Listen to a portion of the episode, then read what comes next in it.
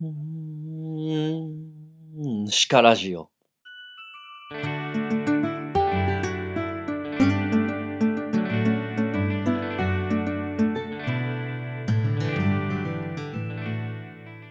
はい、始まりました。鹿ラジオパーソナリティのおすぎです。今日で第4回目ですね。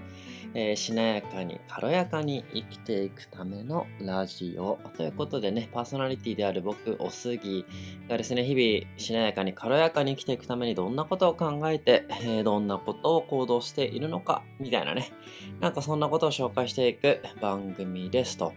ね、あの前回の放送ね、あの音質気にしてクーラーつけて、あ、エアコンつけてないんですよとか言ってね、あの、毛布にくるまってやったがために ですね、あの、あと実は布団の上でコロコロしながら 実は収録したんですけど、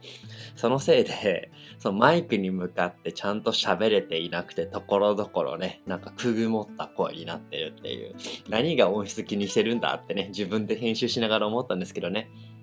なので今日はですね、まあ寒いんですけれども、ちゃんとですね、椅子に座って、あの机の上にマイクをセットして、で、それとですね、あと、ちょっとね、きちんとしたね、ポップガードを買いました。あの、ポップガードって何かって、まあ、ご存知ない方もいるかなと思うので、あの、よくね、あの、アーティストとかが、あの、なんて言うんだ、あの、なんかね、歌を収録するときとかに、あの、マイクの前にある丸いなんか網みたいなやつですね。あれを買いました。で、あれがあることでですね、なんか僕の息、吸ったり吐いたりみたいなのがですね、マイクに入んなかったりとか、あとは、あれですね、あの、唾がね、マイクに飛ばなくなったり、それを防ぐみたいな形でマイクを長持ちさせるみたいな、そんな効果があるんですけど、まあ、そんなものをね、ちょっとね、買ってね、あの、今日からそれを使って収録してるんですけど、音質変わったかな？どうかな？まあ、ちょっとね、撮っている僕は、今の段階ではわからないんですけどね、まあ、ちょっと編集した時に変わっててほしいなと思っています。え、今日のテーマですね。今日のテーマはですね、他人との比較ってことについて話していこうかなと思います。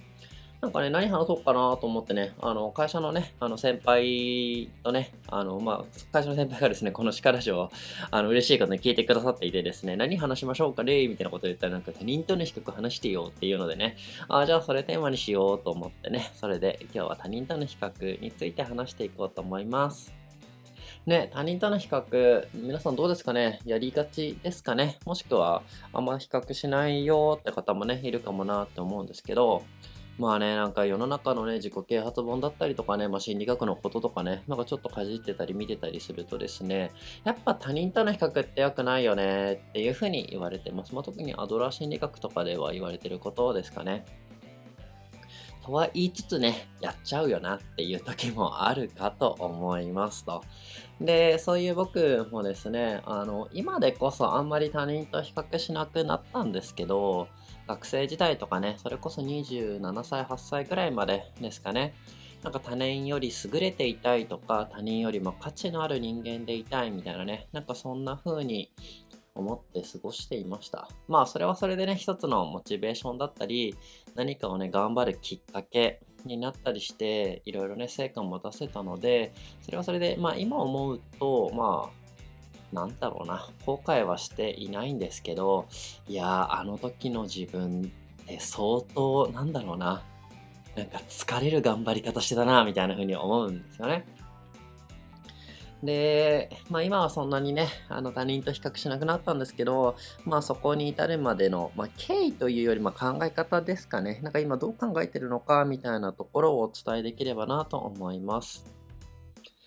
で、えっ、ー、とですね、まあ、結論から言うとあんまり他人との比較って良くないのはまあそうなんですけどなんでかっていうと、まあ、他人と比較するってことは自分より上の人がいたりとか自分より下の人がいるっていうふうにね自分で思うことですよね。で、あの、例えば、まああんまね、実は人のことを上にいるとかね、下にいるとかとは言いたくないんですけどちょっとわかりやすいのでね、そんな言葉を使っていきますが、あの、下を見て安心しますよね、と。で、この安心すると、なんかいわゆるそこにあぐらをかいて行動しなくなっちゃうよなって思ってですね、で、一方で、なんか世の中広いじゃないですか。だから自分よりね、すごい人なんて5万といるなと思って、特にね、YouTube とかね、まあインターネット上でね、なんか何々のプロみたいな感じで探すとね、もう本当いっぱい出てくるんですよね。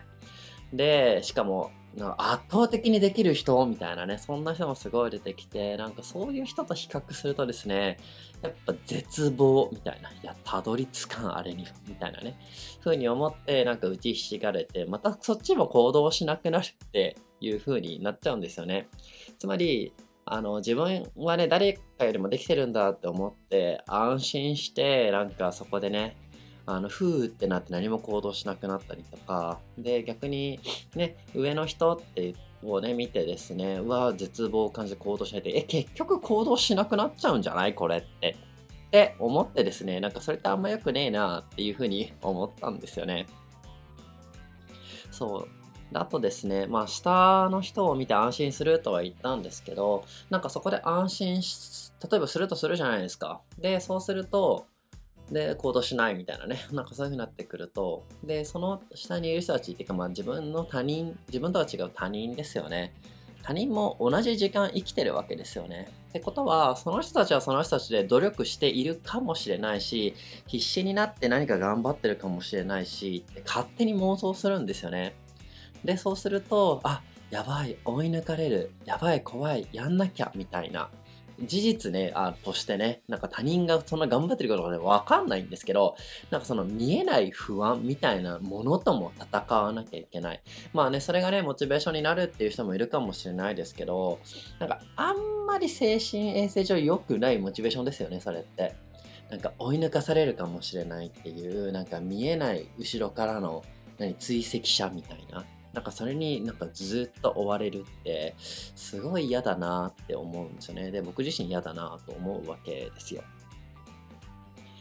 そうなんですね。だから、なんかそういう意味でね、なんか下の人と比べるっていうことも、なんかあんま良くないんだなってことをね、なんか自分の中ではね、たどり着きましたし、一方でやっぱり上の人っていうのも、で、さっきも言いましたけど、本当になんか探せば探すだけいるんですよね。で、なんかもうアホ天井みたいな。もう本当に果てしないみたいな形。で、そうなってくるといつまで経ってもなんか満足しないとか、どこまで行ってもまだ自分はまだだ、まだまだまだ、まだまだだみたいな風にね、なって、じゃあなんか何のために何頑張ってんの？それみたいになるんですよね。で、今言った何のために頑張ってんの？ってなるとやっぱりなんか自分が満足したいとか幸せな人生を送りたいとか充実していたいとかねあとまあ達成感を味わいたいとか、なんかその時の自分のね、なんかその状態を味わいたいみたいなことなんだよなって気づいた時に、あ、それって別に他人と比較しなくてもいいんじゃないって思ったわけですよ。もちろん他人と比較するとそれが感じられないかというと感じられるんですけどでもなんかその瞬間ってすごく短いとか儚いものっていう感じがしていて一方で、それだけね、短かったり儚い割に、さっき言ったなんか追われて、なんかちょっと、なんか不安を感じるとか、怖いみたいなこととか、いつまでたってもたどり着けねえよって絶望に打ちひしがれる時間みたいなのも、なんか、長くなるとなると、なんか、あんまり、なんていうの、省エネじゃないというか、なんか良くねえなって思ったわけですよ。で、あとですね、やっぱ勝ち負けみたいな形にこだわっていると、まあ、例えばね、勝ったら嬉しいと思うじゃないですか。まあ事実として嬉しいんですけど、なんかね、その自分が勝ったってことを他人に認めさせようとするみたいな、なんかそんな労力もかけてたなって思うんですよね。だからつまり、なんか自分が勝ったっていうことをなんか他人に見せびらかしたりとか、誇示したりとか、あとは相手に負けを認めさせるみたいな。なんかそういうちょっと本質的にね、勝ったとは違うところにエネルギーを使うみたいな。なんかそんなこともしていたなって思うんですよね。なんか自分ってすごいんだよっていう、まあ、事実としてすごかったらそれでいいんですけど、その事実としてすごいだけではなくてその凄さを他人にもなんか認識させて納得させて言わせるみたいななんかそこまでやってようやく自分って満足するみたいなねなんかそんな学生時代だったりとか、まあ、社会人の何年目だ4、5年目ぐらいまでね、そんな感じだったなっていうところなんですよ。で、なんかそれに疲れちゃったっていうのもあったりとか、そうやってね、いろいろ頑張ってはいたんですけど、なんかそのせいで自分の首絞めてるなって感じた時があったんですよね、人生の中で。で、まあちょっとね、今日、もうこの話すると30分くらいになっちゃうので、その何があったのっていうところはまた別の機会にね、やっぱ気が向いたら話そうかなと思うんですけど、まあ結構それでしんどかったんですよね。で、そこから、やっぱなんか他人と比較するとか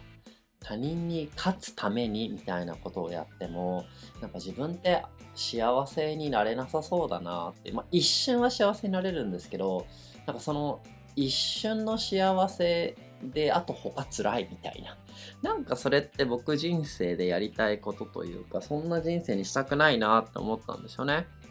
そんなとこからなんか他人と比較するのって違うんだなと思って他人と比較しなくなってきたんですよね。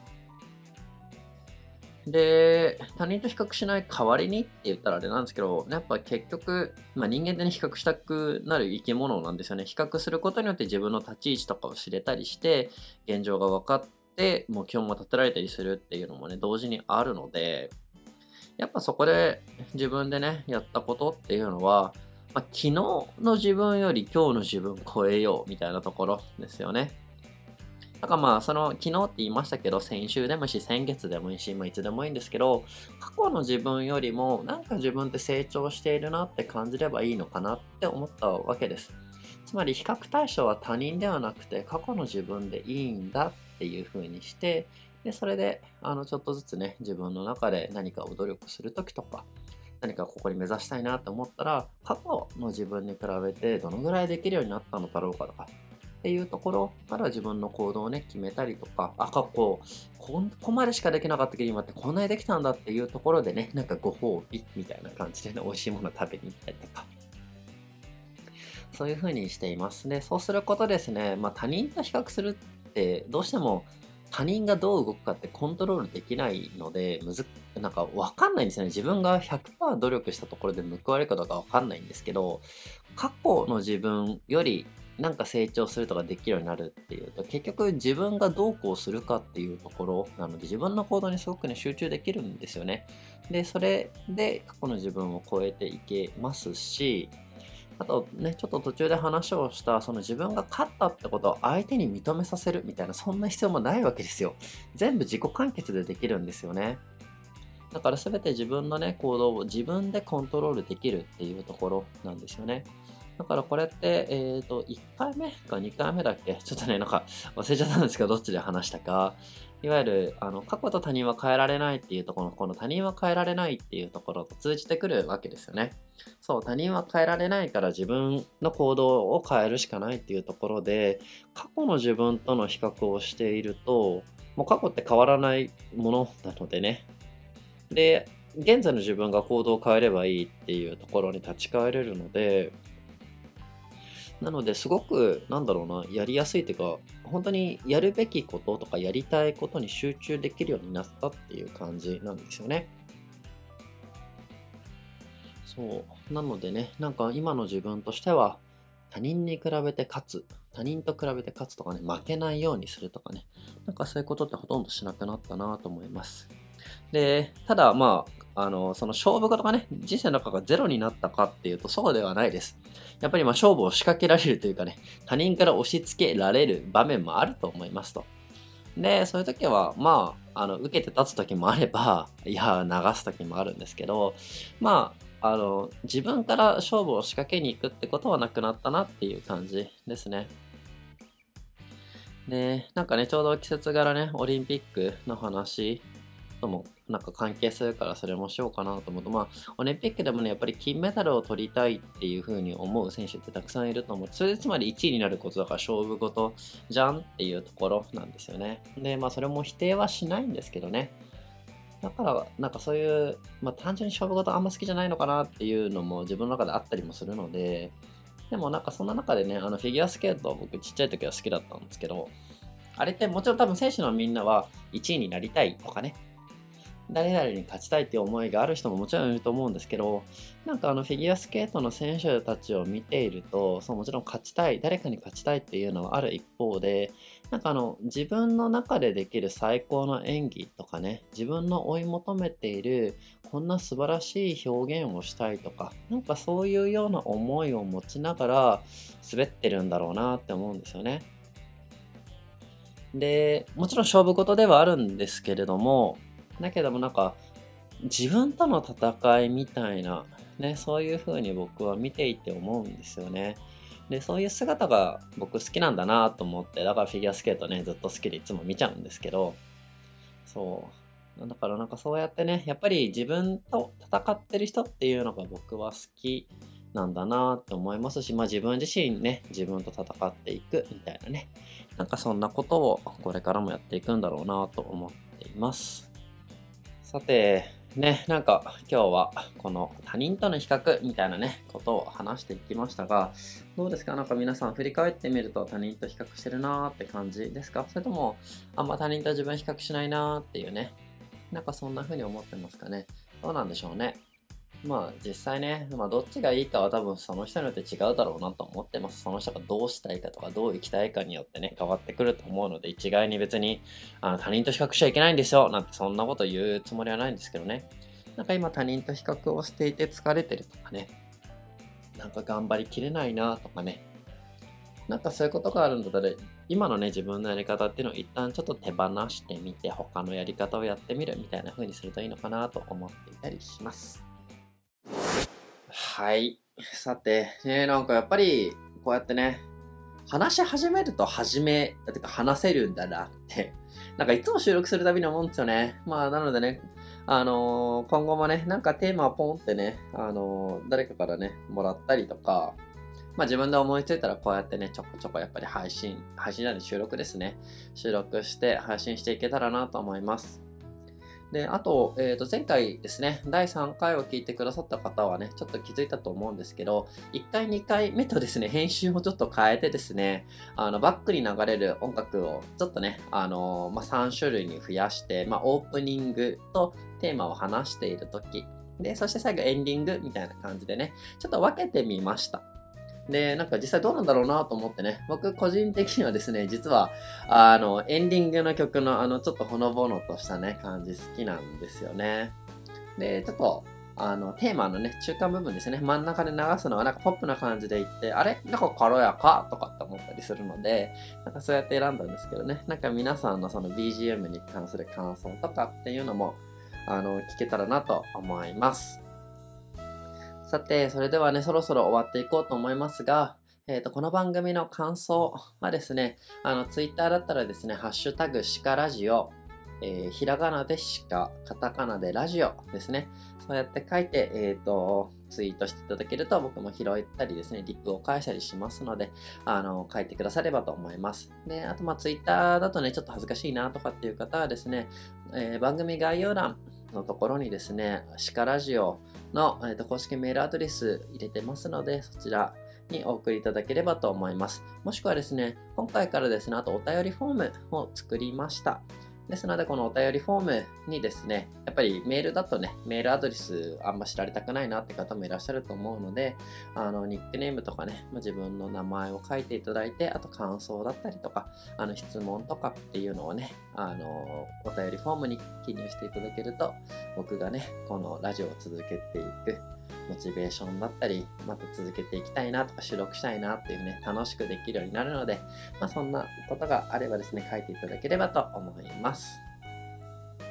それでは、それでは、これでね、シカラジオ第4回は終わりたいと思います。いや、本当に、ポップカードを入れて、音質良くなっててほしいなって編集する前に願っているおすぎです。またここまでね、聞いてくださってありがとうございました。では、さようなら。